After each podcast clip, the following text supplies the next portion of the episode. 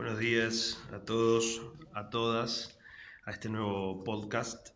Eh, espero que, que, estén todos bien, que estén bien en familia y que, mm, bueno, les venga sirviendo este, este pequeño espacio auditivo para poder complementar mucho más las clases que en algún momento volveremos a tener.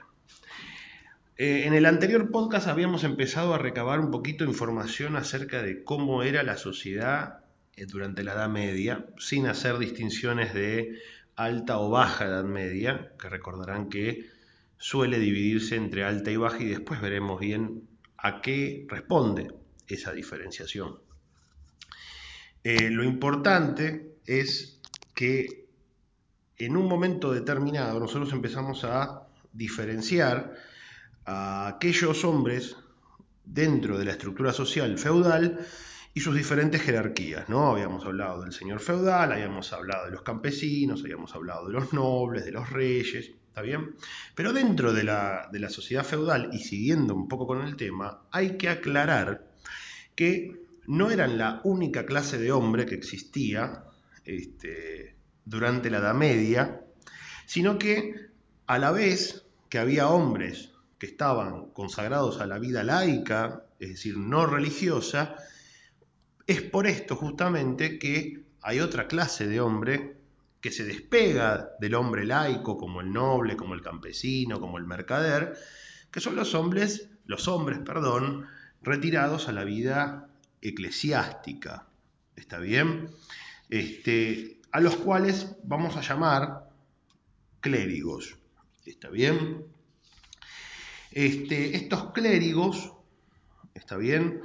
Este, son importantes porque una de las de los bastiones más importantes a nivel ideológico y a nivel cultural durante la Edad Media tiene que ver con la función que cumplen las iglesias y por ende los miembros de la iglesia. Durante la Edad Media se daba, en primer lugar, una separación, como habíamos dicho, entre estos dos hombres, los que habían consagrado la vida a Dios y la religión, que los denominábamos clérigos, y por otro lado los hombres este, que sin dejar de ser buenos cristianos este, y que le rendían culto, culto a Dios, eh, tenían una familia, un oficio y eran independientes con respecto a la iglesia. Habían eso los que habíamos denominado como laicos.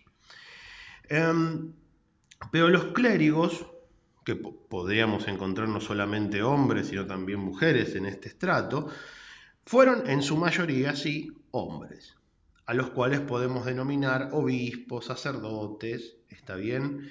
Religiosos, a los cuales llamamos monjes, ¿está bien?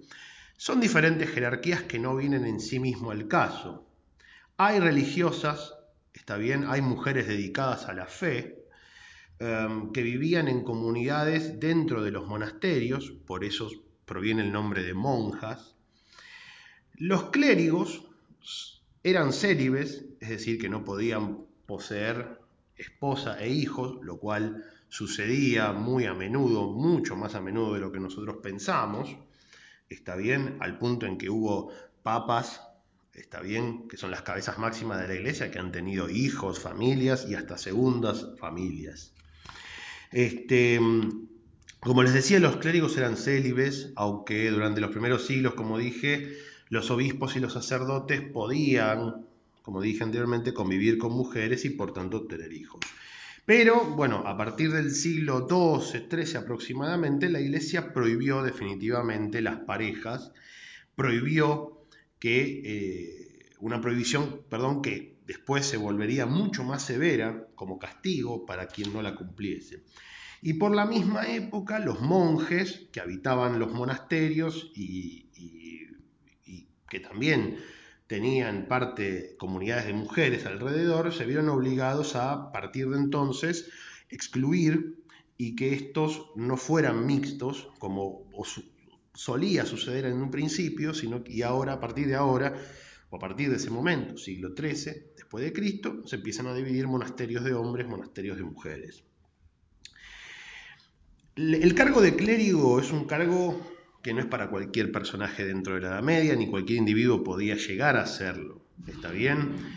Primero, se tenía que contar con lo que en ese momento y hoy en día también se sigue llamando la vocación, este, el cual uno, supongamos, hagamos un ejemplo, le solicitaba a un obispo la admisión como clérigo a partir de su vocación como, este, como hombre de Dios. Y a continuación aprendía las, eh, diferentes, las diferentes partes de la vida este, de un sacerdote, o como puede ser la piedad, la devoción, que son como partes de la enseñanza de un clérigo. Los futuros sacerdotes recibían una serie de nombramientos o grados, está bien, cada vez más elevados. Y el último de esos sacramentos, que era el sacerdocio, está bien, o, el máximo ordenamiento, está bien, convertía al sacerdote, está bien, y lo facultaba para impartir los sacramentos. Es decir, como quizás la mayoría de ustedes saben, los sacramentos son el bautismo, la confesión, la misa, por ejemplo, predicar la palabra. Y por encima de los sacerdotes se encontraban los obispos. ¿Está bien? Eh, hay que distinguir eh, dos tipos de religiosos dentro del clero de la Edad Media. ¿Está bien? Esto es sumamente importante, porque mm, una distinción este, que sigue siendo válida, por más que la institución de la Iglesia no tenga pocos años, sigue siendo válida. Este, por una parte, estaban los clérigos que estaban más relacionados con los fieles, que estaban más encabezados por los sacerdotes, que se encargaban por lo general de una parroquia dentro de una este, diócesis, que para que ustedes entiendan, una diócesis es como un fragmento de territorio en el cual a un sacerdote le dicen que tiene que ir a profesar la palabra, está bien, y tener acción pastoral, está bien tener el cuidado de los enfermos, está bien la atención a la gente eh, con ciertas carencias, etcétera, etcétera. ¿Está bien? Este, después provenían lo que se denominaba el clero secular, porque vivían este, en cualquier lugar del mundo, no es que habitaban en un lugar determinado, está bien, y por otra parte estaba el clero que vivía en soledad, y retirado del mundo, aun cuando tuvieran más contacto con la vida pública de lo que en, realidad se cree. Este, por ejemplo, es el caso de los monjes, ¿no? Muchas congregaciones de monjes, por ejemplo, los capuchinos, ¿está bien? Este, son eh, comunidades que habitaban muy aisladas del mundo. Al día de hoy siguen habiendo este tipo de comunidades a lo largo y a lo ancho del mundo. Em, hubo muchísimas órdenes monacales, está bien como les dije anteriormente, este, pero no viene en sí mismo al caso. Las, las, las iglesias, los monjes, los clérigos, el clero secular, poseía tierras, está bien, la iglesia poseía propiedades, era prestamista de dinero también, en muchos casos le ha prestado a los estados, la iglesia. Eh, ha tenido posesiones en ultramar y ha tenido también la potestad o la posibilidad de poder llevar a cabo este, la cristianización de territorios que por medio de la conquista Europa va a empezar a obtener pero quería simplemente describirles cómo era la vida de los clérigos, este, para que tengan una idea. Hay una película muy buena, muy excelente, diría yo, que es El nombre de la rosa, que de alguna manera no solamente, no solamente muestra em, cómo vivían los monjes en ese momento en la Europa medieval, sino que también hace alusión a cómo era la cuestión con el conocimiento, porque acá hay algo, y esto con esto vamos cerrando, hay que tener algo muy, muy, muy importante, hay que tenerlo siempre presente. La iglesia era la única que concentraba el conocimiento sobre la naturaleza y sobre la sociedad.